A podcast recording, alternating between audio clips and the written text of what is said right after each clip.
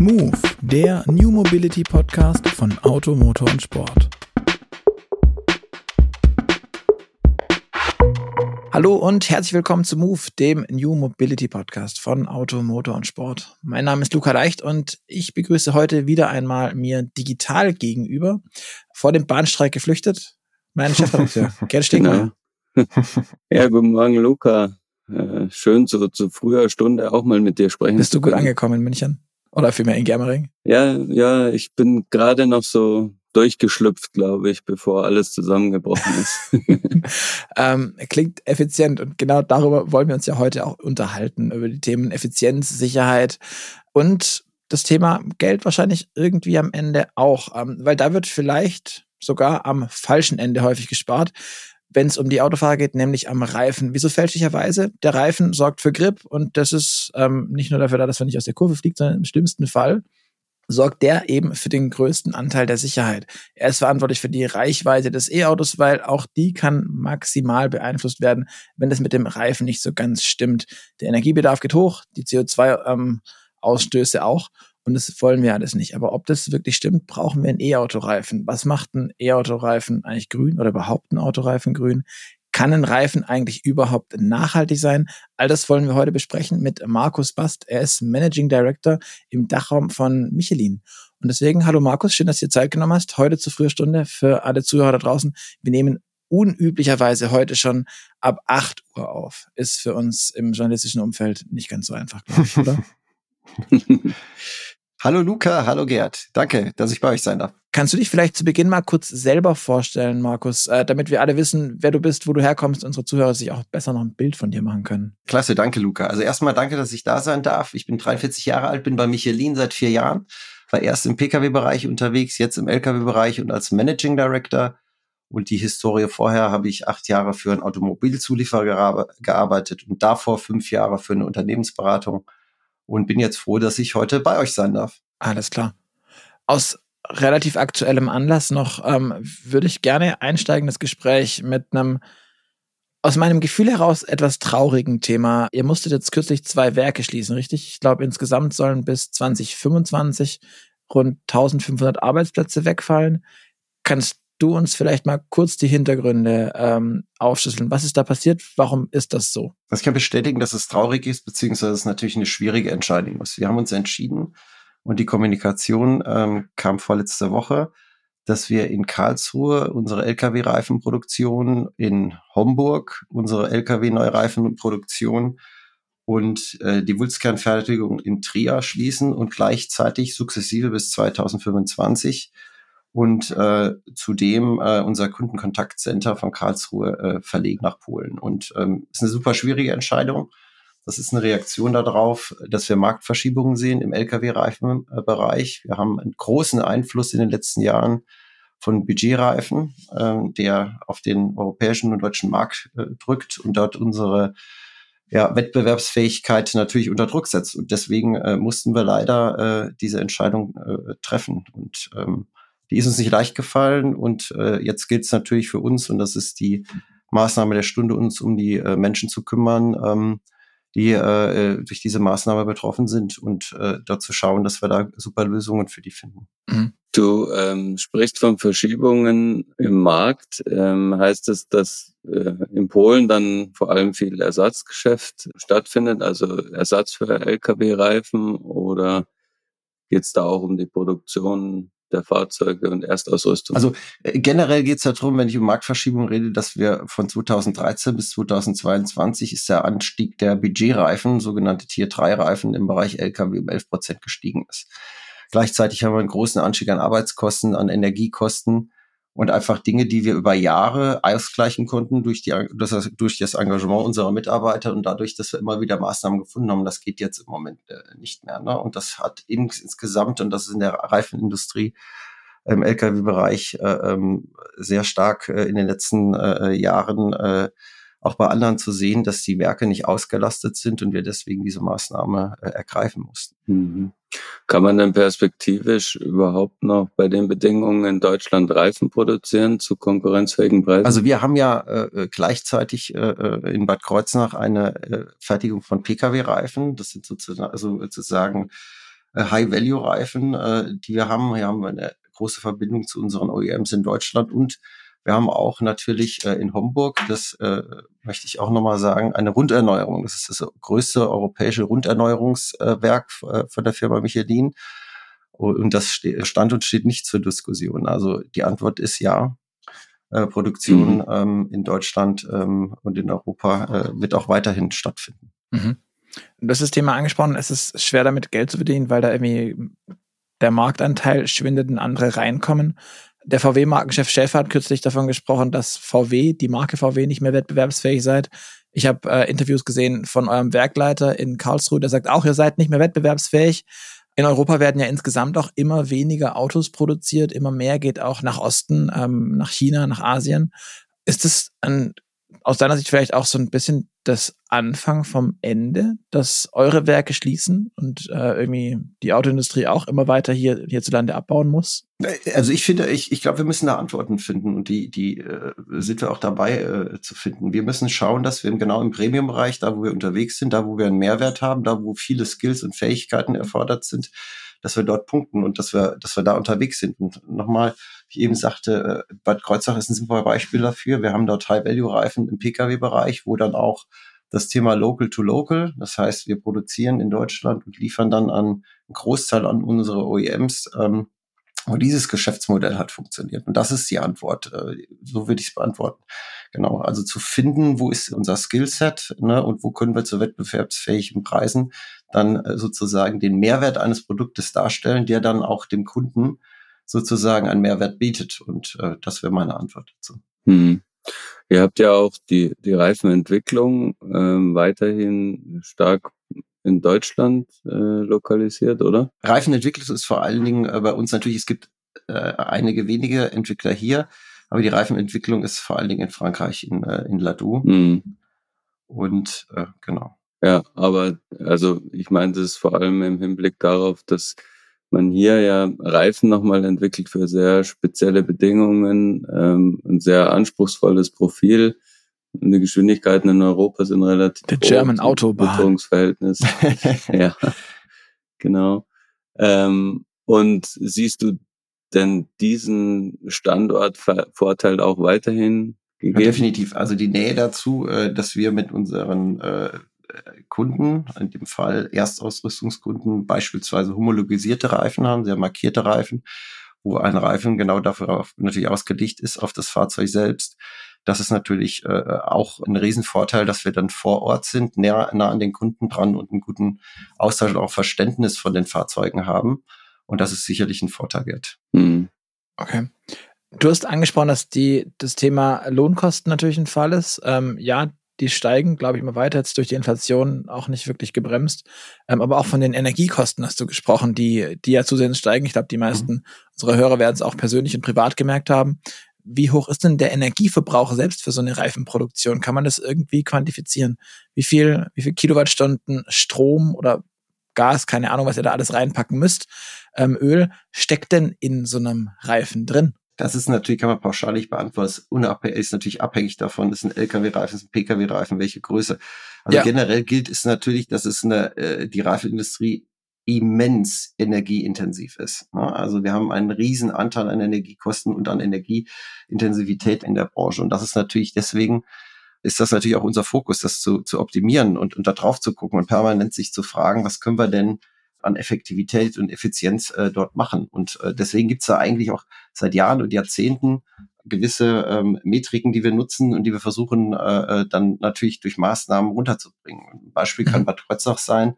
Ich sagte eben High-Value-Reifen, also die Reifen, die für ähm, die hier in Deutschland produziert werden, wo wir dann äh, auch Themen in, in der Umweltkennzahl haben wie CO2-Ausstoß. Den haben wir äh, geschafft auch zu reduzieren seit äh, in, äh, seit 2010 um 36 Prozent. Und da gibt es gewisse Hebel und Maßnahmen, die wir machen, ähm, die natürlich dazu führen, dass du da einen Einfluss drauf hast. Als Beispiel Konditerm, ne? das ist eine, eine Rückgewinnung von Energie, wo du in, in einem Prozess äh, bei der Fertigung den Prozessdampf nutzt, um den dann wieder sozusagen als Energiequelle zu nutzen. Oder eine große äh, Sache ist natürlich ein Vulkanisationsprozess beim Reifen herstellen.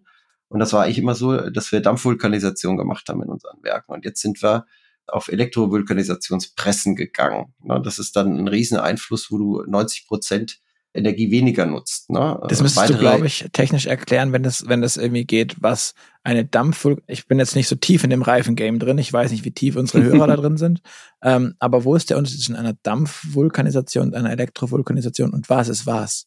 Bezweifle, dass ja da ein Tauchsieder reinhängt in den Reifen, in das Gummi und dann ist der ja, Reifen du, du, Genau, du vulkanisierst einfach äh, aus der Quelle Energie, äh, ist auf der einen Seite Dampf und auf der mhm. anderen Seite Elektro. Und der Unterschied ist, dass natürlich Elektro sehr viel we weniger Energie braucht als Dampf. Ne? Und mhm. dann hast du äh, beispielsweise in dem Prozess äh, halt eine Presse, die äh, eine, äh, halt einen Input hat von Energiemenge, die in dem Fall 90 Prozent weniger, weniger stark ist. Das ist, das ist auf jeden Fall bemerkenswert.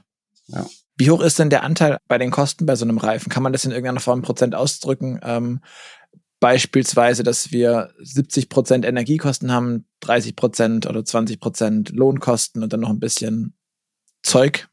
Oder, oder wie hoch ist denn der Anteil da an den Energiekosten selbst von so einem Reifen für euch? Also das sind jetzt keine Zahlen, die ich äh, äh, auf, aufs Komma genau äh, teilen möchte, aber es ist natürlich immens. Das ist ein großer Anteil.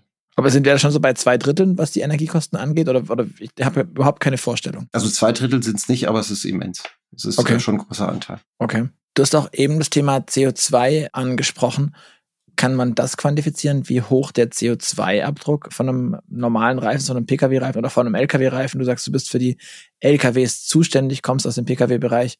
Gibt es da Zahlen, die man nennen kann? Also ich würde mit dem Ziel anfangen. Wir haben ein Ziel, dass wir bis 2050 CO2-neutral produzieren möchten. Mhm. Und ähm, das heißt, äh, wir sind heute natürlich auf dem Weg, den wir schon seit Jahren bestreiten, wo wir noch nicht an dem Ziel sind, deswegen 2050, und wo wir schon viele äh, Stellhebel halt ziehen. Und einer davon ist es eigentlich mein Favorit, dass wir sehr stark darüber äh, äh dahingegangen sind, Simulationstechniken zu nutzen äh, in der Entwicklung. Also so ein Reifen der am Simulator entwickelt wird und auch zusammen mit unseren Partnern gerade in der Erstausrüstung entwickelt wird, der spart natürlich CO2. Da brauchen mhm. sie, äh, braucht er weniger Testfahrten. Sie, sie müssen weniger Abstimmungen haben. Und wir haben als Beispiel, als Beispiel zu nennen, wir hatten jetzt im Juni wieder Le Mans, äh, 24 Stunden von, von Le Mans, kennt ihr sicherlich wo wir einen Reifen eingesetzt haben, der äh, zu 100 Prozent am Simulator entwickelt wurde. Und das heißt dann wieder äh, rum natürlich CO2-Reduktion, äh, äh, weil du weniger äh, Abstimmung brauchst äh, und, und weil du weniger ähm, ja, Einsatz brauchst, einfach an, an die Rennstrecke zu gehen, wieder zu testen etc. Und dann natürlich auch zusammen mit unseren Partnern, gerade Erstausrüstung, wir hatten es eben äh, mit Gerd äh, äh auch nochmal Local to Local, dass du zwar die ähm, Entwicklungsabteilung hier sitzen hast und trotzdem in den Abstimmungen äh, es natürlich äh, auch effizienter und schneller geht, wenn du äh, in, mit der äh, Simulation arbeitest. Ne? Mhm. Mhm. Und bei der Produktion selbst, also am Material könnt ihr wahrscheinlich nur bedingt sparen. Du hast jetzt schon die Produktionsmethoden angesprochen. Gibt es auch Pläne, sag mal, dass so ein Werk, was viel Energie braucht, seine Energie in irgendeiner Form selbst erzeugt? Ja, das ist zum Beispiel das Thema, was ich eben äh, äh sagte zu äh, äh Konditherm, Kondithermanlagen. Ne, wo du ähm, halt durch Rückgewinnung von Energie aus Prozessdampf diese Energie wieder nutzt. Dann haben wir natürlich mhm. ähm, sehr stark Solar. Ne? Wir haben äh, einen großen Anteil an den Dächern, die wir in unseren Produktionsanlagen haben, haben wir mit Solar genutzt. Ne? Also das ist äh, oben auf den Dächern, die ja meist flach sind, mhm. große Solaranlagen hast, wo du dann auch wieder Energie gewinnst. Genau. Mhm. Ja. Wie versucht ihr denn ähm, generell Ressourcen zu schonen, als vielleicht abseits auch der Energie an Materialien? Du hast gesagt, da geht auch schon weniger rein als früher. Was kann man da sparen? Was hat man früher nicht sparen wollen können? Also an den Ressourcen selbst, du kannst ja immer in mehreren Prozessschritten gucken. Wenn du sagst, von der Wiege bis zur Ware, beziehungsweise von der Entwicklung nachher bis zum äh, Endrecycling oder Wieder Wiedergenutzung, ist es natürlich so, dass wir äh, an allen Variablen schrauben. Das heißt, einmal die Produktion, die hatten wir eben. Dann natürlich an der Nutzung am Produkt selbst, dass du weniger mhm. Materialeinsatz hast, dass du mehr recyceltes Material hast, dass du mehr auch organisches Material hast. Ne? Also diese Unterscheidung zwischen kann ich es nachher zurückgewinnen und wieder nutzen äh, und dazu, was kommt denn eigentlich da rein? Und äh, da sind wir heute bei einem Stand, dass wir heute 30 Prozent äh, des Reifens, also des Produktes Reifens aus nachhaltigen oder recycelten Materialien haben. Mhm. dass wir äh, das Ziel haben, bis 2030 auf 40 Prozent zu gehen und bis 2050 auf 100 Prozent recyceltes und organisches Material. Und wichtig dabei ist zu wissen, das ist eine Durchschnittszahl. Ne? Also wenn du alle unsere Reifen nimmst, gibt äh, Unterschiede zwischen Pkw, Lkw, Busreifen etc., dass wir nicht sagen, okay, wir haben jetzt einen Reifen, der hat, keine Ahnung, 50, 60, 70 Prozent an Recycle oder ähm, äh, nachhaltigem Material, sondern dass wir immer einen Durchschnittswert nehmen. Also die 30, 40, 100 in, 30, in heute 2030, 2050 ist Durchschnittswert. Wir haben einen Reifen, um Beispiel zu nehmen, dass es auch äh, uns gelingt, auch im äh, Ultra-High-Performance-Bereich äh, das heute schon sehr stark zu machen, auch wieder Le Mans. Le Mans kommt immer öfter vor äh, bei meinen Antworten, weil das natürlich ein, ein, ein super äh, Umfeld ist, zu sagen, auf einem, auf einem Fahrzeug, auf Fahrzeugen äh, im Hypercar-Bereich, wo wir äh, höchste Belastung haben, zu zeigen, was möglich ist, auch beim Thema äh, recycelte äh, Materialien, organische Materialien in Reifen. Da haben wir 63 Prozent jetzt äh, in Reifen im, im Juni eingesetzt, also zu 63 Prozent aus diesen organischen beziehungsweise recycelten Materialien äh, und das in dem Bereich äh, höchster Belastung. Äh, äh, genau, und das ist ein Fund und da gehen wir in die Richtung und, und sind äh, damit Hochdruck dran mhm. natürlich, das ähm, noch weiter, noch weiter auszubauen. Also ziemlich cool eigentlich, wenn da schon so viel möglich ist, auch was die, was die Menge angeht. Wenn du sagst, ähm, du mischt gerade immer Recyclingmaterial und organisches Material, wie verhält sich das da, der Anteil von recyceltem Material? Und daran anknüpfend vielleicht auch noch die Frage, ist das Recyclingmaterial dann gedowncycled oder kann das danach nochmal benutzt werden? Ist es dann für immer Schrott? Wie verhält sich das? Drei wichtige Antworten darauf. Äh, ich, ich würde mit dem Downcycling anfangen. Downcycling ist natürlich super. Ne? Also wenn wir hingehen und haben Material, das nachher in der Qualität halt anders wieder ist und das es wieder nutzt. Deswegen heißt es ja Downcycling. Aber höchste Prämisse, also ich sage immer, das höchste Gut von Michelin ist die Qualität. Es gibt auch, wenn wir dieses Thema Nachhaltigkeit äh, im, im Produkt maximal pushen, immer eine Barriere und die heißt, es darf an der Qualität, an der Sicherheit für den Kunden da gibt es keine Abstriche. So heißt, wir müssen gucken, dass wir natürlich bei jedem Material, das wir auswählen, bei jeder Komposition äh, an Materialmix, ähm, äh, den wir wählen, ähm, den Fußabdruck äh, uns anschauen, sagen, werden wir dort besser, CO2 etc. Und trotzdem an der Qualität äh, wird, äh, wird nicht, ge, äh, wird man nicht, äh, ähm, äh, das werden wir nicht zurückschrauben. Dann ähm, ist die zweite Aussage von mir, dass es natürlich auch so wichtig ist, neben dem Produkt das Ende äh, zu betrachten. Das heißt, wir haben beispielsweise äh, äh, mit Enviro, das ist eine Firma, mit der wir zusammenarbeiten äh, seit ein paar Jahren, äh, die äh, sich dem Thema Recycling am Ende des Lifecycles, also Al Altreifenrecycling widmet. Da gibt es ein Werk in Chile und wir versuchen jetzt auch in Europa sozusagen ähm, äh, das zu etablieren, dass wir am Ende des Lifecycles den Reifen nehmen und ihn in seine äh, Rohstoffe wieder zurückzersetzen. Das ist eine, gewisse Technologie, die mit Pyrolyse etc. zu tun hat, wo du dann am Ende die Rohstoffe wieder nutzen kannst, entweder in den Reifen zurück, ne, dass du wieder an den Anfangsprozess kommst, oder mhm. halt in andere Hightech-Materials beziehungsweise in anderen Materialien das wieder äh, äh, verarbeitest. Und äh, das ist auch ganz wichtig zu wissen. Also es hört nicht mit dem Produkt auf. Wir haben eben viel über Produktion gesprochen. Ne? Was machen wir in der Produktion, um zu reduzieren? Dann geht's in die Nutzung, wo natürlich ein großer Anteil an an Emotionen und auch an Abrieb etc., an, an Dingen äh, auffall, die halt äh, entgegen der Nachhaltigkeit äh, stimmen und dann am Ende halt das Recycling wieder zu haben mhm. ja, und ähm, zu gucken, dass wir wieder die Anfangskomponenten äh, äh wieder zurück zurückgewinnen. Das finde ich aber total spannend. Also wir hatten erst kürzlich einen Podcast mit ähm, Irene Feige von BMW, wo wir genau über diese Themen mit dem Recycling gesprochen haben, dass man eben upcyclen kann, beziehungsweise auf derselben Ebene bleiben oder auch downcyclen. Das ist quasi danach ein minderwertiges Material. Das passiert ja in der Regel bei Verbundmaterialien. Und ich würde sagen, wenn es ein Verbund, viel mehr Verbundmaterial aus meinem Gefühl heraus mhm. als ein Reifen gibt's nicht. Da wird irgendwie Metall mit Gummi, mhm. mit, weiß nicht, Ruß, mit was noch allem drumherum mhm. äh, vermischt, das hinterher ein Brei in Anführungszeichen sehr schwer zu mhm. trennen ist.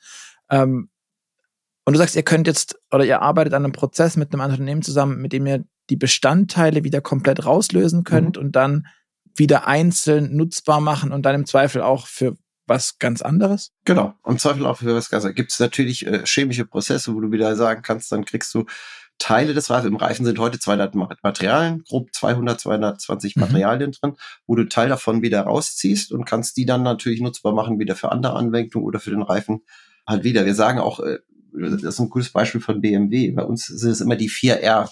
Ich weiß nicht, Gerd Luca, ob ihr die kennt. Gerne. Ist immer Re Reduce, Re Renew, Redesign und Recycle. Also mhm. das Thema Recycle hat man. Recycle und dann Renew, wieder erneuern, dann Reuse, dass wir wieder etwas nutzen und dann Redesign heißt, oder das, das Design von Anfang an halt so zu machen, dass du halt am Ende wieder recyceln kannst. Auch ein Beispiel ist in, in, in, in äh, fast allen Lkw-Reifen und in Großteil unserer Pkw-Reifen, ähm, zukünftig in allen, sind auch sind auch Chips drin, wo du dann äh, mit, äh, wenn wir auf Data gucken, äh, sagen kannst, wie ist denn der Reifen eigentlich komposiert? Dass du am Ende wieder weißt, ne, ist natürlich ultra, ultra komplex, weil die, weil du immer wissen musst, wo die Reifen sind, dass du ähm, anhand der Daten ähm, der Komposition des Reifens, also du nimmst ja einen Reifen und sagst wie bei einem Rezept, was ist denn da drin?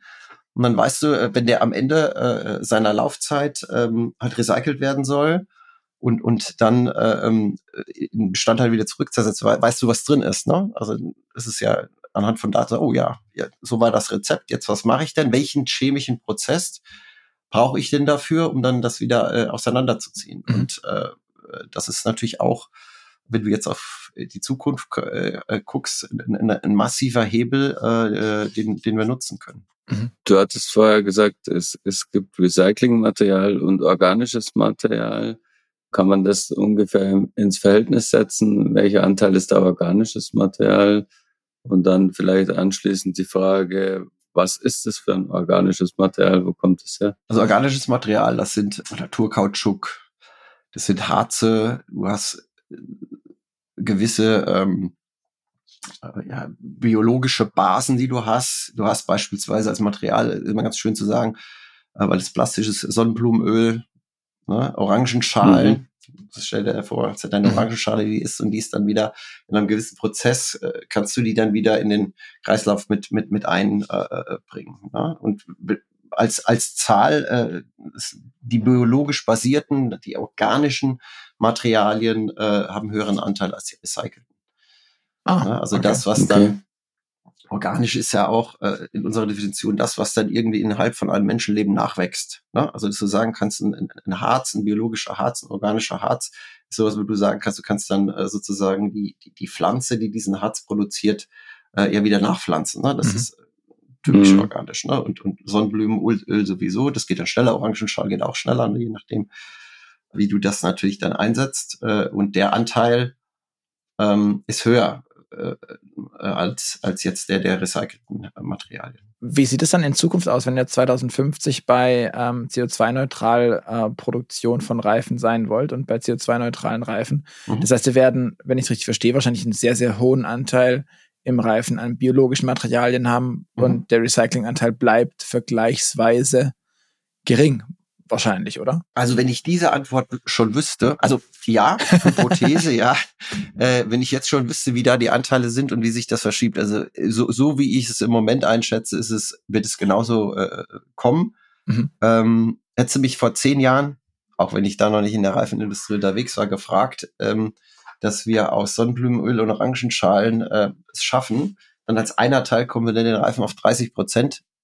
Stichwort Le Mans, 63 Prozent, mhm. wenn Sie ja mit über 300 kmh mit so einem Fahrzeug fahren und da sind 63 Prozent recyceltes organisches Material drin, hätte ich gesagt, äh, glaube ich jetzt nicht dran.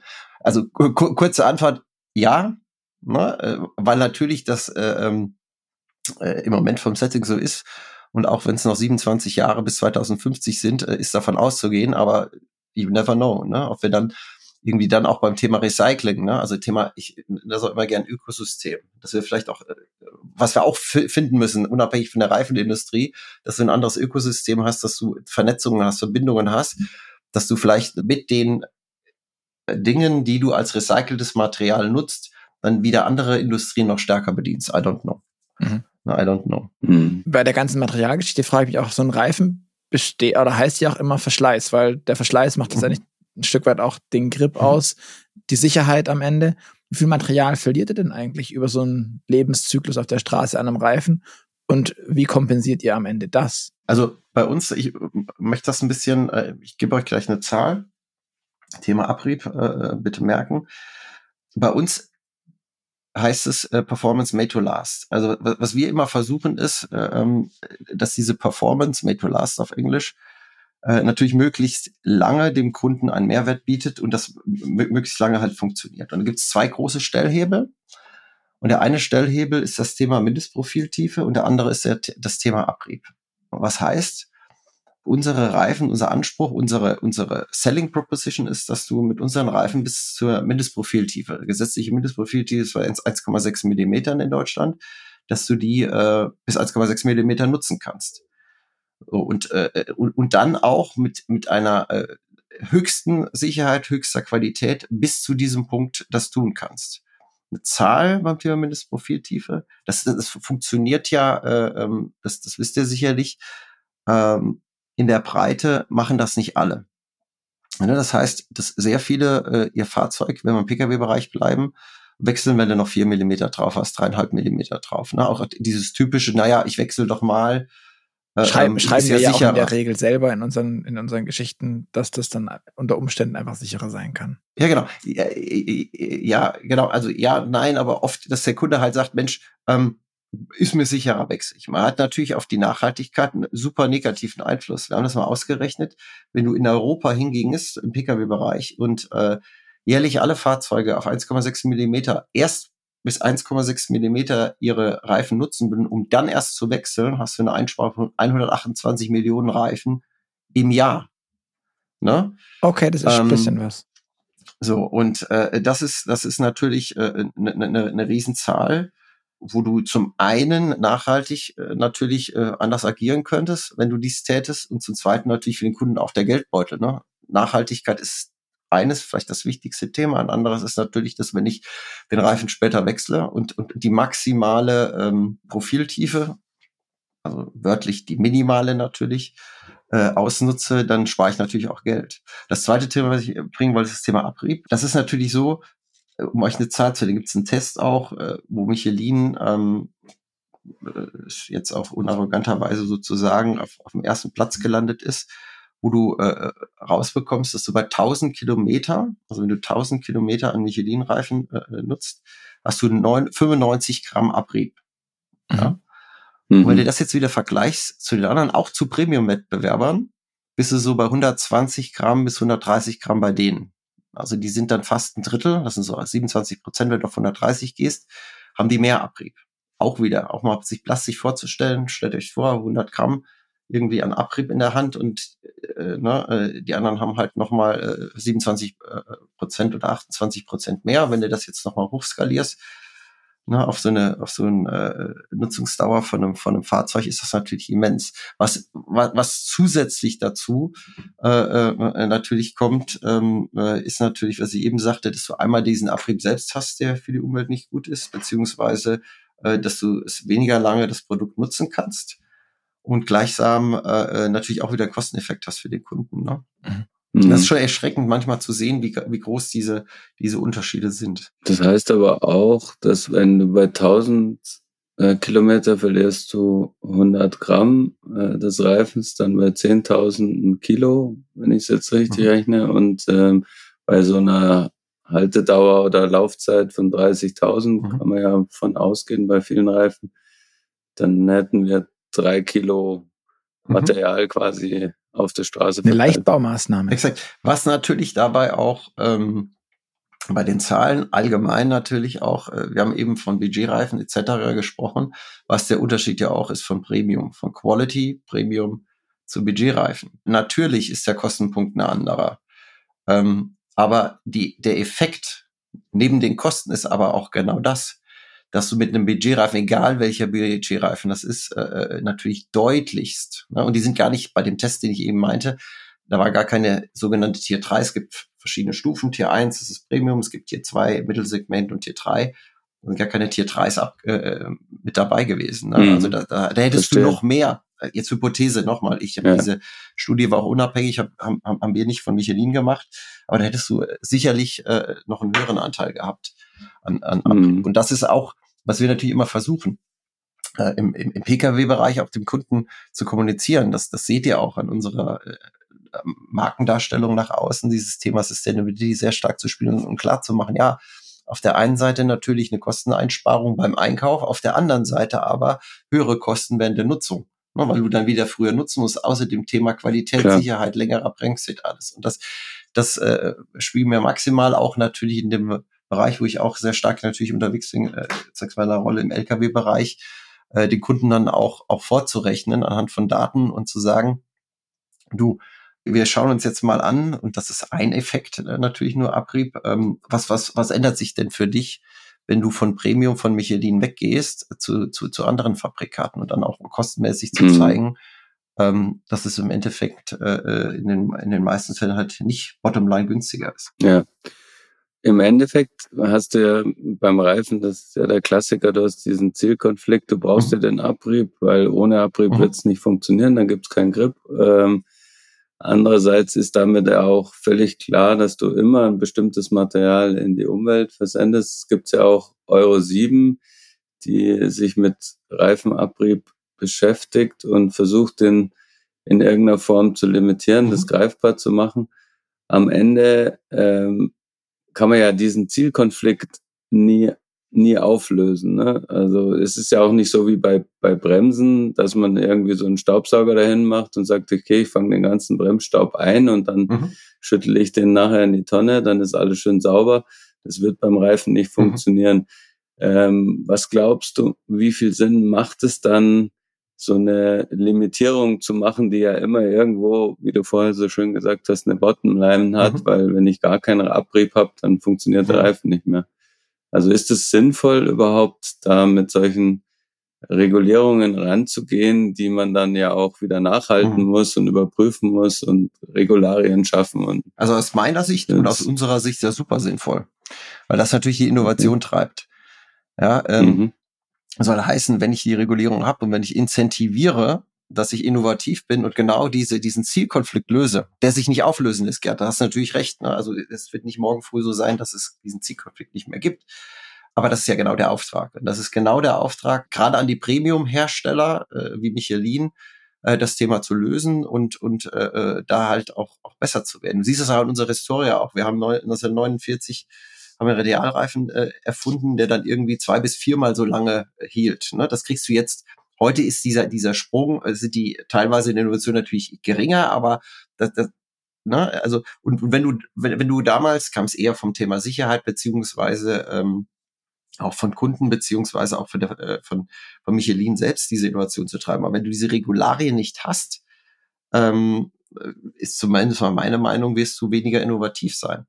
Äh, ich hm. votiere natürlich nicht dafür, einen überregulierten Markt zu haben, etc. Das will ich gar nicht sagen, aber ähm, beim Thema nachhaltig ganz wichtig, ganz, ganz wichtig, mhm. dass äh, ähm, die Spieler im Markt, inklusive der Kunden, also eigentlich alle Stakeholder im Ökosystem, äh, halt so, so, so, so ein Polarstern, Leitstern haben und sagen, du, du, in die Richtung wollen wir, wollen wir gehen, äh, äh, genau. Ja. Mhm. Verstehe. Okay. Wie macht man dann einen Reifen besonders langlebig? Langlebig machst du den, indem du äh, in der einen äh, Seite am Materialmix arbeitest. Also du kannst natürlich mhm. mit diesen zwei dann Materialien beliebig spielen und, und, und sagen, ähm, wie die Kombination aus den einzelnen Materialien, äh, wie führt die dazu, dass du weniger Abrieb hast. Du kannst auch am Profil äh, Dinge natürlich ändern, dass du ähm, am Profildesign äh, das Zusammenspiel halt so optimierst, dass du äh, bei Nassbremsen, bei, bei äh, Trockenbremsen äh, halt einen anderen Effekt hast auf den Abrieb. Du kannst auch, wenn du äh, auf Electric Vehicle gehst, äh, natürlich äh, dafür sorgen, dass du, du hast ja einen höheren Torque, also einen höheren Drehmoment, dass du durch diese Kombination von Material, aber auch von Struktur des Reifens äh, dafür, dafür sorgst, dass du weniger Abrieb hast, ja. Mhm, ja. Und ist es auch so, dass man wirklich eins zu eins sagen kann, wenn du weniger Abrieb hast, dann hast du ja wahrscheinlich auch ja weniger Verlust. Ähm, sind das dann auch die Reifen, die das Auto im Betrieb sparsamer machen? Im Betrieb sparsamer meinst du jetzt auf Energieverbrauch, Energieverbrauch des ja, Autos? Definitiv. Also ja. du hast ja, genau, also es ist natürlich einer der der äh, äh, große Faktor beim Reifen ist natürlich der Rollwiderstand. Ne? Also ganz einfach mhm. gesprochen, mhm. kann, ihr seid aus der Automotive, ihr wisst das, je mehr Rollwiderstand ich habe, desto mehr Energie muss ich aufwenden, damit mein Fahrzeug nach vorne geht. so. Jetzt hast du bei mhm. den Electric Vehicles, wenn ich das Beispiel äh, aufgreifen äh, darf, hast du natürlich ein relativ schweres Fahrzeug. Ne? Im Vergleich jetzt zu äh, einer Combustion Engine hast du einmal den Drehmoment, dann hast du einmal die Schwere des Autos, dann hast du äh, Faktoren wie Geräusch, wo du natürlich äh, schauen musst, ähm, dass du äh, äh, diese Reichweite, die durch den Rollwiderstand mit äh, äh, beeinflusst wird, äh, dadurch optimierst, ähm, dass du halt weniger Roll Rollwiderstand hast. Auch wieder in dem Zielkonflikt natürlich bei gleichbleibender Qualität, gleichbleibender Sicherheit, aber dass du durch weniger Rollwiderstand dazu äh, sorgst, dass du weniger Energieaufwand hast, um dieses Fahrzeug nach vorne zu, also zu, zu bewegen. Ähm, und da auch eine Zahl, das schaffen wir auch mit unseren Reifen, da hast du so bis sieben Prozent. Dadurch, dass du rollwiderstandsoptimierte Reifen von Michelin hast, äh, sparst du äh, an Energie und hast bis zu sieben Prozent mehr Distance. Ne? Also wenn du jetzt äh, mit einem Fahrzeug einfach mal gerechnet 100 Kilometer fahren kannst, kannst du mit dem mit einem batteriebetriebenen Fahrzeug mit einem Michelin-Reifen äh, im Schnitt halt 107 Kilometer fahren. Ne? Und wenn du das mhm. skalierst, äh, ist das natürlich ein großer Effekt, weil du ja natürlich auch gerade im Thema Electric Vehicle seid ihr wahrscheinlich super tief drin. Äh, äh genau dieses Thema Reichweitenangst, ein, ein, eine große Barriere ist, dass die Leute sagen, ähm, diese Reichweitenangst und äh, die Batterie nicht so lange hält. Und bei diesem Kontaktpunkt, der einzige Kontaktpunkt, den du hast von einem Fahrzeug aufs, auf die äh, äh auf die Fahrbahn, natürlich genau dieses Thema äh, zu optimieren hast, äh, über Roll, Rollwiderstandsoptimierung. Kann man das auch in die andere Richtung drehen? Also wie viel verliere ich denn schl also schlimmstenfalls mit einem Reifen, wenn der einfach nicht passt? Wenn du sagst sieben Prozent im besten Fall, zum wahrscheinlich Durchschnitt? Boah, da gibt's. Da, da, Was passiert, wenn ich es richtig verbocke? beim Reifenkauf. Wenn es richtig verboxt. Also wenn es richtig verboxt, äh, dann kannst du gar nicht fahren. Das wäre okay. richtig verbockt. So. Angenommen, wir können rollen. Äh, also da gibt's keine Zahl zu. Äh, du kannst sagen 10, 20, 30, 50 Prozent. Es kommt immer darauf an. Du musst ja auch gucken, wie ist der Reifen eingestellt. Du musst ja auch immer, äh, immer schauen. Deswegen empfehlen wir ja immer zu, zu Fachhändlern zu gehen, dass du ab und zu dir auch anschaust, ist eigentlich ähm, die Einstellung, also die, die, die, die Position des Reifens richtiger. Ne? Ähm, dann kommt es ja darauf an, wie ist denn die Fahrweise. Ne? Du kannst, nehmen wir nochmal Electric Vehicle. Ähm, Du kannst natürlich auch mit dem Michelin-Reifen dafür sorgen, wenn du jedes Mal mit Vollgas anfährst, dass du weniger Abrieb hast. Aber ja, okay. trotzdem könntest also. du jetzt theoretisch gesehen äh, öfter, öfter mit Vollgas losfahren und das Ding durch, durchdrehen lassen als jetzt mit anderen Produkten. Also die, die Antwort ist ehrlich gesagt äh, ne, zwischen, zwischen 0 und 100 Prozent halt. Ne? Mhm. Luca, das äh, äh, ist abhängig von, von, äh, von vielen Faktoren, ja. Mhm. An die Anwendung an sich auch. Ne? Du siehst, äh, jetzt mal global denken, wenn du mit einem äh, äh, Sommerreifen halt äh, bei, bei erhöhter Hitze irgendwo, äh, äh ich übertreibe jetzt mal in der Atacama-Wüste rumfährst oder jetzt irgendwie äh, bei, bei 15 Grad äh, in, in, in Bergen in Norwegen, das war natürlich auch ein, ein Riesenunterschied. Ja, klar. Ne? Ähm, genau. Aber kann man das dann vielleicht zumindest dahin ziehen, wie sich es in den letzten Jahren verändert hat? Also, keine Ahnung, in den letzten 10, 15 Jahre, was den Rollwiderstand angeht, das ist ja auch letztendlich ein physikalisch messbarer Wert. Zumindest erklärte mir das erst kürzlich wieder Kollege Alex Bloch, ähm, dass man das messen kann und dass das natürlich irgendwie eine, eine, eine Geschichte ist. Was sich da verändert hat und ob das auch durch die E-Autos so einen gewissen größeren ja, Zug hinter dem Thema gab als ohnehin schon, weil ich meine, dass man weniger Sprit verbraucht, also Benzin, mhm. Diesel, war ja auch schon die letzten 100, wie viele Jahre gibt es das Auto? Also ja. schon immer ein Ding. Das war schon immer ein Ding. Der Effekt ist aber jetzt halt eben ein höherer, ne? Weil, weil du zwei Faktoren hast. Einmal wirklich das Thema durch den Torque, also durch den Drehmoment, diesen, diesen Abrieb, dass du den Effekt auf das Produkt, also auf diese Stelle, ne? Also die mhm. Postgraden, im Normalfall vier Reifen, viermal äh, Postgradengröße Stelle, dass du, dass du da halt dadurch einen riesen Effekt hast zum Thema Abrieb. Ne? Und, und, und gleichsam, dass du ja bei einem Diesel oder bei einem ganz normalen Benziner, wenn du damit 700, abhängig davon, welchen, äh, welches Fahrzeug du hast, wenn du da 650, 700 Kilometer bis 900 Kilometer je nach Fahrweise fahren kannst, ist der Effekt halt nicht so ein großer. Und mhm. du natürlich durch, äh, dadurch, dass du relativ schnell, innerhalb von wenigen Minuten, ähm, wieder nachfüllen kannst, also dein, dein, dein Kraftstoff äh, wieder auftanken kannst, hast du natürlich auch vom Komfort äh, einen viel anderen Effekt und deswegen einen anderen Fokus. Und das ist total richtig, was er sagt, Luca. Das ist natürlich jetzt, jetzt im Fokus drin. Es geht um Kosten, es geht um Zeit, es geht um Komfort. Ne? Also da, dafür zu sorgen, dass ich nicht alle 300 Kilometer oder 400 Kilometer abhängig vom Fahrzeug äh, dann an der Ladesäule stehe und das Ding erstmal aufladen muss und, und abhängig natürlich, ob es eine schnelle oder eine langsame Ladestation ist, halt dort, dort warten muss, dass ich, dass ich weiterfahren kann. Natürlich, mhm. Fokus hat sich mhm. definitiv sehr viel stärker erhöht und ähm, der globale, regionale äh, Trend, sich dem Thema, weil es einfach das Thema unserer Zeit ist, Klima, Klimawandel anzugucken, der, der spielt natürlich auch da rein, ne? dass, dass du vielleicht mhm. früher nicht so stark den Fokus darauf hattest äh, und jetzt sagst doch, äh, it's time to act, da müssen wir unabhängig davon äh, vom Thema Kosten oder Reichweite natürlich drauf gucken dass wir für unseren Planeten möglichst äh, ähm, klimaneutral äh, beziehungsweise nachhaltig ein, ein, ein Produkt wählen und, und dann auch dieses Produkt von der Seite der Industrie, von der Michelin auch entwickeln. Ne? Kann man eine Zahl angeben, wie ihr in den letzten zehn Jahren die Effizienz eurer Reifen noch gesteigert hat, habt? Puh. Also äh, immens, eine Zahl kann ich dir ehrlich gesagt, äh, die kann ich dir nicht geben. Also wenn, de, wenn du eine haben möchtest, in den letzten 20, 25, 30 Jahren haben wir, haben wir äh, den Rollwiderstand. Das ist ja eine Komponente, wenn du über Energie, ja. äh, haben wir die, haben wir die halbiert. Hm. Also 30 Jahre ja, halbiert, das ist ein, ein, ein Riesenwert äh, und einer der Faktoren ja. natürlich von, von Effizienz. Mhm. Ja, super. Vom Thema Rollwiderstand ausguckend, ähm, immer mehr E-Autos, oder zumindest ist es mein Eindruck, kommen auf unfassbar fetten Schlappen an. Ähm, sind riesig groß, super breit, das ist für mein Gefühl genau das Gegenteil von Rollwiderstandsoptimiert. Kannst du mir erklären, warum ihr den Herstellern nicht auf die Finger haut und sagt, nee, das geben wir euch nicht für das E-Auto. Wir machen einen klassischen Toilet Narrow.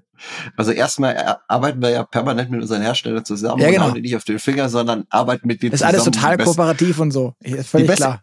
Doch, das ist so.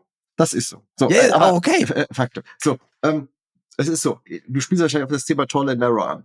Wenn, wenn du jetzt ein paar Jahre zurückdenkst, äh, ganz schlanke, also Reifen. Also so BMW i3, schmale, so Fahrradreifen. Genau, schmaler Reifen, äh, äh, großer äh, äh, äh, Durchmesser. Ne? So, und, und, und warum hat man das gemacht? Auch einmal zum Thema Rollwiderstandsoptimierung, ne? also hast du eine, weniger Fläche. Die Postkarte, von der ich eben gesprochen habe, wird halt kleiner. Dann hast du äh, weniger Geräuschentwicklung. Ne, das ist auch ganz wichtig bei E-Fahrzeugen. Die haben ja keine Geräusche mehr wie ein Combustion Engine, sondern du hörst das Fahrzeug. Und das dritte ist das Thema Aerodynamikverbesserung. Ne? Also wenn du halt weniger Breite hast und einen schmaleren äh, mhm. Reifen, hast du eine bessere Aerodynamik. So, jetzt ist es aber so, dass diese E-Fahrzeuge natürlich massiv schwer sind. Ne? Du hast ja sehr schwere Fahrzeuge. Du hast zudem natürlich auch noch von den Varianten, die du an E-Fahrzeugen verkaufst, wenn du jetzt anschaust, welche Fahr Fahrzeuge, SUVs etc. als E-Fahrzeuge verkaufen, hast du auch schw schwere Fahrzeuge, sind keine leichten, sondern sind schwere Fahrzeuge. Und jetzt hast du, hast du einen Knackpunkt natürlich, das ist der Bauraum, ne? also physikalisch gesehen müsstest du, um diese Last zu tragen, entweder hingehen, bei einer kleinen, schmalen Fläche, die du hast, müsstest du den Durchmesser des Reifens erhöhen. Und das kannst du irgendwann nicht mehr. Also irgendwann ist es dann zu hoch, weil du einen Bauraum hast. Ne? Also du, du, du hast halt den, den Knackpunkt, äh, dir anzugucken, wann ist der Bauraum, den du brauchst, äh, äh, zu groß, weil du dann die Fahrzeug, die, äh, das Fahrzeugdesign ändern musst. Und dann mhm. musst du wieder, du musst einfach physikalisch auf die Breite gehen, äh, um die Fahrzeuggeometrie, die dich begrenzt, einfach zu beantworten, äh, weil du den Außendurchmesser des Reifens halt nicht maximal erhöhen kannst deswegen siehst du das heute auf den, auf den Straßen, dass die Reifen natürlich auch äh, eine gewisse Wie hat es dann aber ein i3 geschafft, dass der so große, schmale Reifen hat im Vergleich? Ja, im Detail kenne ich den i3 mit den Reifen jetzt nicht, aber ich würde jetzt einfach sagen, der war halt anders. Der war leichter, der hat weniger, ja, der hat leichter, der hat weniger, der hat weniger äh, Reichweite auch gehabt, eine kleinere Batterie da drin. Und dann kannst du damit spielen. Also physikalisch gesehen kann man das tun aber dann hast du halt ein anderes Fahrzeug, ne? Dann hast du weniger Power, weniger Sch Sch Schwere, äh, ähm, auch, auch mehr, ähm, wenn du von der Batterie herkommst und eine geringere Reichweite hast, hast du natürlich auch eine kleinere Batterie. So, und jetzt ist natürlich der Trend dahin, alles auf Elektro zu kriegen und dann aber auch den Kunden äh, mit Komfort, mit Sicherheit etc. ein Fahrzeug zu bieten, das halt gewisse Kenngrößen hat und die führen dazu, dass es schwerer wird und das führt wieder dazu, dass du nicht maximal den Durchmesser des Reifens verändern kannst. Mhm. Ich hätte es eher gesagt, dass ich, dass ich mehr äh, Batteriekapazität gewinne, wenn ich den Reifen halt nicht breit mache, sondern nur in Anführungszeichen hoch. Aber ich jetzt gerade eben parallel mal geschaut, den BMW i5 gibt's mit äh, 21 Zöllern, ja okay, mhm. äh, Zubehör Sondergedöns. Den Polestar 2 gibt's mit 20 Zöllern, also das ist alles, aber halt auch immer echt breit. Also es sind ganz schnell mal irgendwie zwei 45er mhm. Reifen drauf. Oder also so, wer, was hat ein i3 gehabt? Also den i3 ähm, hat er auch schon 21 genau. Zoll, also das ist genau dieses tolle Narrow, aber die Standardausstattung ist bei 155er. Es gibt aber auch 195er, also zumindest für die Hinterachse. Ich glaube, ein Golf 2 hat schon, aber äh, wenn ich das auch einwerfen darf, es gibt natürlich auch äh, jetzt nochmal physikalisch, es gibt ja auch ein, eine Veränderung des Schwerpunktes. Ne? Das heißt, wenn du die Höhe des Reifens veränderst, hast du dann wieder einen anderen Schwerpunkt. Das hat wieder dann wieder einen Einfluss auf die Effizienz. Ne? Also wie weit du denn, äh, Stichwort Reichweite, mit diesem Fahrzeug kommst. Das hängt alles zusammen. Mhm. Ähm, ich verstehe schon deinen Punkt, Luca, aber äh, es gibt halt so viele Einflussfaktoren, mal ganz abgesehen davon, dass du natürlich auch einen Demand hast, eine, eine Nachfrage, die von den Kunden kommt, ähm, dass du äh, das so einfach natürlich nicht machen kannst. Das ist nur toll, Narrow. Ja, MF-fette Reifen sehen ja. nach wie vor cool aus. Das war schon früher so und das hat sich ja nicht geändert. Gibt es denn eine, eine Reifenmarke, die am schönsten ist, Luca? Oder äh, jetzt ist natürlich jetzt eine. eine da, dazu möchte ich mich in diesem Umfall gerade ne? nicht äußern. ähm, äh, ich, ja, wie hat, wie hat der Kollege, der bei uns. Sag, sag einfach nein. okay, ich ich überlege gerade, äh, Timo Fleck, unser Reifenexperte in der Redaktion, der auch immer die Reifentests betreut, ähm, die wir ja ständig machen gefühlt. Ähm, der hat immer gemeint, es ist alles rund und schwarz. Äh. oh, das sehe ich nicht so. Das siehst du, siehst du allein an dem, äh, an dem Faktor, wenn du oft, wenn, wenn du mal, geh mal, geh mal auf, ähm, auf Reifenmessen äh, oder auf Trans IA Transportation, IA PKW und äh, allein bei den ausgestellten Fahrzeugen wirst du einen Unterschied sehen zwischen äh, den ausgestellten Fahrzeugen. Also es ist dann, wir glauben auch, also ich, ich glaube persönlich daran, Firma Michelin will ich jetzt gar nicht sagen, aber dass wir natürlich sehr schöne Reifen haben. Auch mit Bibendum drauf, mhm. ihr seht das, ne, mit unseren ja, ja, ja, ja. Äh, also, äh, Marken, dass das, dass das natürlich schon eine, eine Wirkung auch auf den Kunden hat. Aber gut, mhm. ja.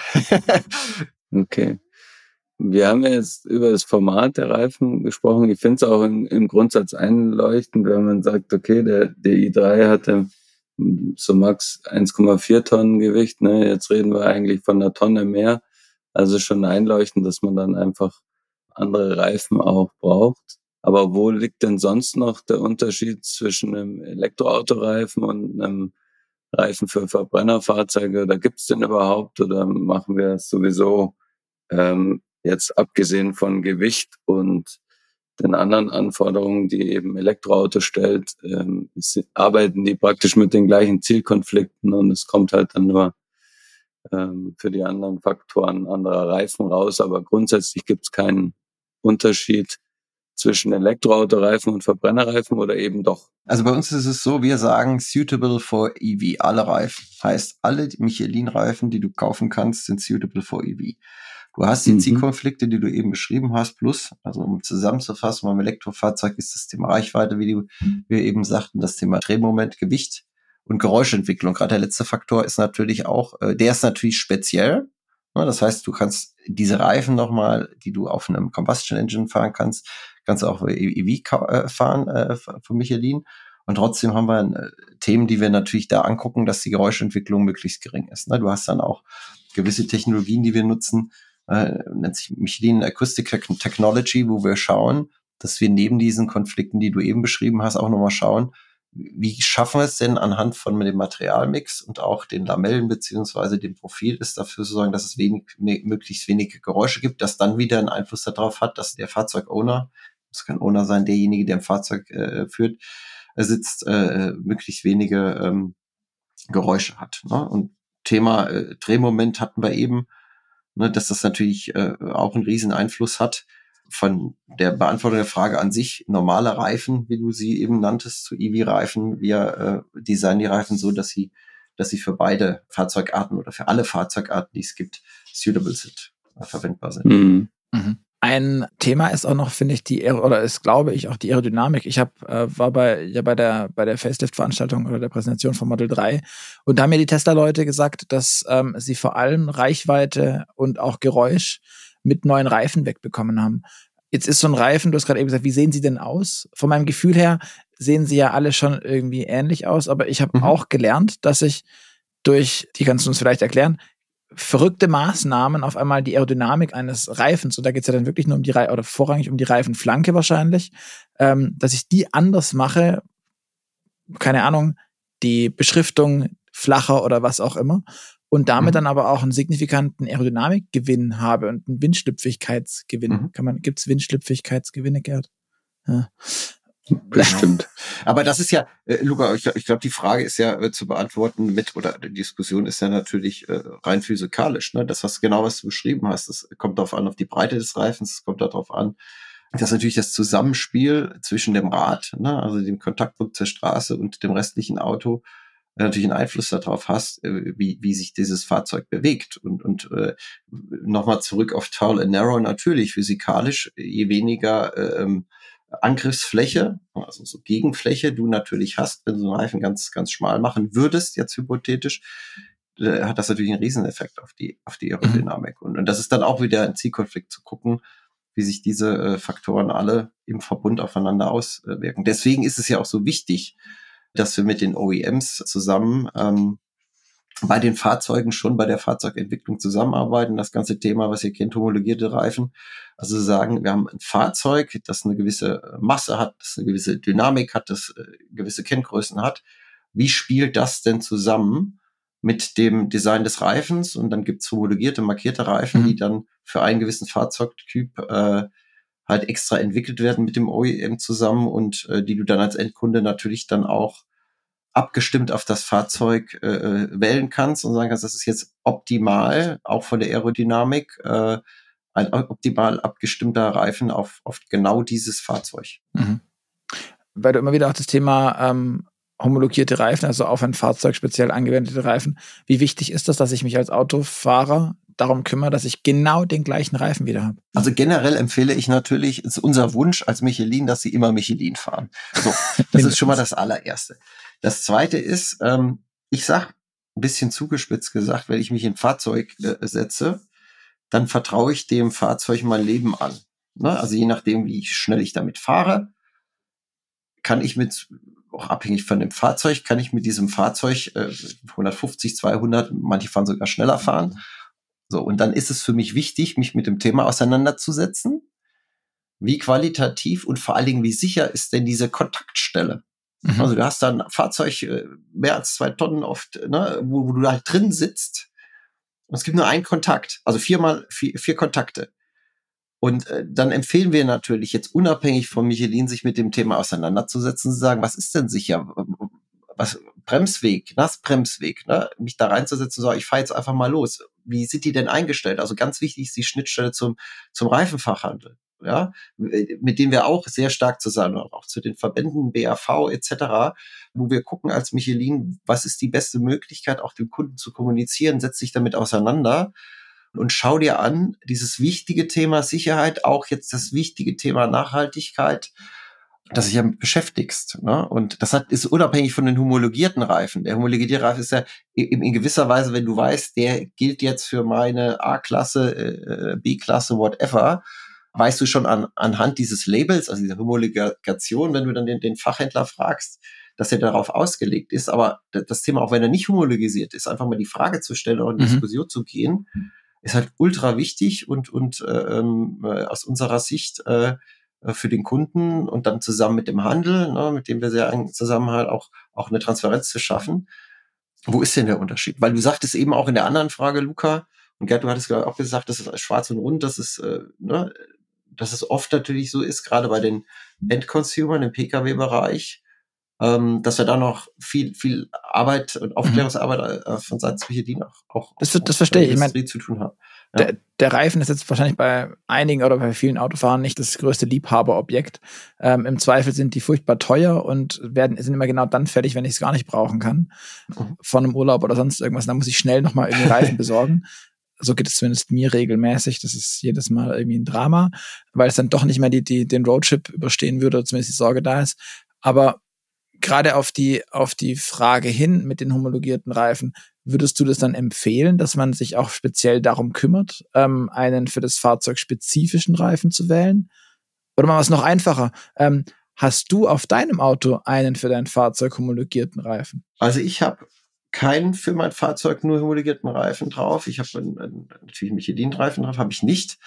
Ähm, empfehlen ja und nein. Also es ist immer drauf, kommt drauf, an, wie du äh, dieses Thema bespielen willst. Das ist nicht generell, äh, würde ich sagen, du solltest nur homologierte Reifen äh, kaufen. Mal ganz, ganz abgesehen davon, dass es nicht für jedes äh, Fahrzeug einen homologierten Reifen gibt, ist für mich viel wichtiger, sich mit dem Thema allgemein auseinanderzusetzen. Mhm. Ja. Okay. Was mir dabei bei dem Thema noch einfällt, mhm. weil du jetzt auch sagst, es ist wichtig, sich damit auseinanderzusetzen. Wir haben immer mehr Anteile von, von Leuten, die ihr Auto nicht selber kaufen privat, sondern die ein Abo haben, Carsharing oder Leasing. Die verlieren ja auch so ein Stück weit, sage ich mal, die Autonomie, welchen Reifen sie da drauf haben. Der Klassiker ist jetzt ähm, neulich von einem Kollegen gehört, der eben Auto-Abo fährt und ja, habe ich auch gleich als erstes gefragt, was denn da für Reifen drauf sind, weil beim mhm. Auto-Abo ist ja ein Vorteil, man muss sich nicht drum kümmern, dass der Winterreifen draufkommt. Und natürlich sind da ganze Jahresreifen drauf und dann natürlich mhm. auch nicht unbedingt die hochwertigsten, ähm, damit schön billig bleibt, als auch für den Anbieter.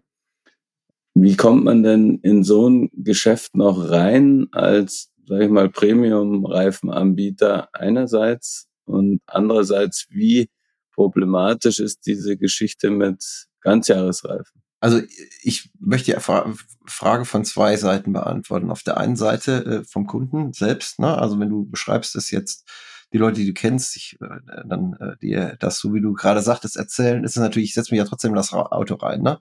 Nochmal von der Sicherheit ja. her, äh, einfach sich irgendwo reinzusetzen äh, und so, oh ja, ist ja egal, was da drauf ist, halte ich jetzt für, für fahrlässig, würde ich nicht tun. Und von der Seite des Anbieters selbst, er muss dann halt mehr tauschen. Ne? Also es heißt, er muss öfter auswechseln. Dann das Thema äh, Breakdown. Ne? Also wenn du mhm. jetzt irgendwie mit Carsharing ein Fahrzeug hast, und äh, dann Reifenschaden hast, ist das für den Kunden schlecht, aber auch für den Anbieter, hast du erhöhte Kosten. Ich glaube, was, was gleich bleibt, egal ob du das Fahrzeug besitzt, ob du das Fahrzeug vom Nachbarn aus dir leist oder Carsharing machst oder, oder andere Anbieter hast, ähm, dass du keine Ausfallzeit ha haben willst, du willst keine Wartungszeit haben, du willst Komfort haben. Ne, also, ne, und, und, und, und vor allem willst du Sicherheit haben. Also ich möchte zumindest mal äh, jetzt unabhängig von der, von der Marke, wenn ich mich in ein Fahrzeug reinsetze, halt nicht das Risiko haben, dass ich bei 150 auf der Autobahn einen anderen Bremsweg habe und halt diese fünf Meter oder zehn Meter, die ich, die ich brauche, halt, halt nicht habe. Ne? Also auf, ich sehe das mhm. auf beiden Seiten. Ne? Auf der Qualitätskostenseite des Anbieters, aber auch und vor allen Dingen auch äh, äh beim Konsumenten selbst. Mhm. Und Thema Ganzjahresreifen wird jetzt auch im Zuge des sich ändernden Klimas, wo mhm. wir vielleicht an vielen Stellen immer weniger Schnee haben, vielleicht für viele eine Überlegung. Was hältst du von Ganzjahresreifen? Also Ganzjahresreifen an sich, wenn du auf Deutschland siehst, siehst du, äh, kennst du wahrscheinlich auch die Zahl. Wir haben einen hohen äh, Anteil, der in den letzten Jahren äh, gestiegen ist. Ein Ganzjahresreifen mhm. ist für die Anwendung Ganzjahresreifen auch natürlich gerade äh, Cross Climate, äh, kennt er von Michelin, Cross Climate 2, der jetzt im Moment im Premium-Bereich führend ist, sind die Reifen ähm, halt von Anwendung zu sehen. Ich würde äh, immer empfehlen, wenn man in Gebieten ist, äh, im Süden von Deutschland, wo es viel Schnee gibt, äh, ähm, sich damit auseinanderzusetzen, äh, den Reifen zu wechseln. Also sagen, man hat Sommerreifen und Winterreifen. Und ansonsten ähm, hast du äh, mit den mit den äh, Allwetterreifen, All-Season-Reifen, die du auch bei Michelin findest, ein, ein hochwertiges, ein super hochwertiges Produkt, das auch beim Thema Qualitätssicherheit, auch Langlebigkeit halt äh, sehr zu empfehlen ist. Ne? Mhm. Das heißt, du machst auch noch den klassischen Unterschied, wenn du wo lebst, wo viel Schnee zu erwarten ist, äh, dann lieber die wechseln, äh, Winterreifen, Sommerreifen wirklich auch spezifisch einzusetzen und wenn du mit weniger Schnee zu rechnen hast, quasi oder mit gar keinem, dann würdest du auch einen Ganzjahresreifen empfehlen. Also im alpinen Bereich immer Winterreifen, ist meine Empfehlung, ist die ja. Empfehlung von Michelin. Trotzdem mit einem All-Season-Reifen, bei uns Cross Climate, Cross Climate 2, kannst du auch im, im Schnee fahren. Trotzdem alpiner Bereich, viel mhm. Schnee, Wechsel äh, und, und mit, mit äh, Winterreifen fahren. Mit Bibendung drauf. Alles klar. Ja. Ich glaube, äh, Markus, du musst demnächst schon äh, uns gleich wieder verlassen. Deswegen würde ich tatsächlich direkt in unsere Runde zum Ende hin überleiten. Dann starten wir direkt mit den AB-Fragen. Das heißt, du entscheidest dich einfach schnell für das Für oder Wider. Bist du mehr der Typ Streaming-Dienst oder CD und Schallplatte? A. Ferrari oder Tesla? A. Apple oder Google? A. Loft in der Stadt oder altes Bauernhaus auf dem Land? B. Auto oder Fahrrad? A. Im Auto vorne oder hinten sitzen? It all depends. B. Okay. Wenn du selber fährst, bist du ein guter Fahrer? Ask my wife. Ähm, ja. okay. Was sagt deine Frau, wenn du sie fragst? Äh, äh, äh, sie fährt besser. okay. Wird sie definitiv sagen. Hat sie, hat sie vielleicht sogar recht, ja. okay. Ähm, Datenschutz und AGBs, bist du der Typ Aluhut oder Accept All? Accept All. In Sachen äh, Adrenalin befinden, bist du mehr der Typ Motorradfahrer oder würdest du lieber entspannt fliegen, fischen gehen? Ah, Motorrad. Star Wars oder Star Trek? Trek. Kaffee oder Tee? Kaffee. Steak oder Falafel? Steak. Nachteule oder Lerche? Lerche. Alles klar, das war's auch schon. Ähm, Markus, vielen, vielen Dank für die Infos rund um die Reifen, die Welt der Reifen. Ich hoffe, wir hören uns bald mal wieder und ähm, ihr uns da draußen hört uns wieder im nächsten Freitag. Wie immer, ab 6 Uhr geht der Podcast online. Ich sag Tschüss, vielen Dank und wenn ihr Fragen habt an den Markus, an uns, schreibt uns gern an podcast.move-magazin.de. Hinterlasst uns gern eine Bewertung auf iTunes, einen Kommentar bei Spotify ähm, und ansonsten gerne Mail schreiben. Podcast.move-magazin. Deswegen, ich danke euch, Luca. Vielen Gerd, Dank. Hat mir Spaß gemacht. Vielen Dank. Dankeschön. Vielen Dank. Ciao, ciao. Danke, ciao. Tschüss, bis zum nächsten Mal.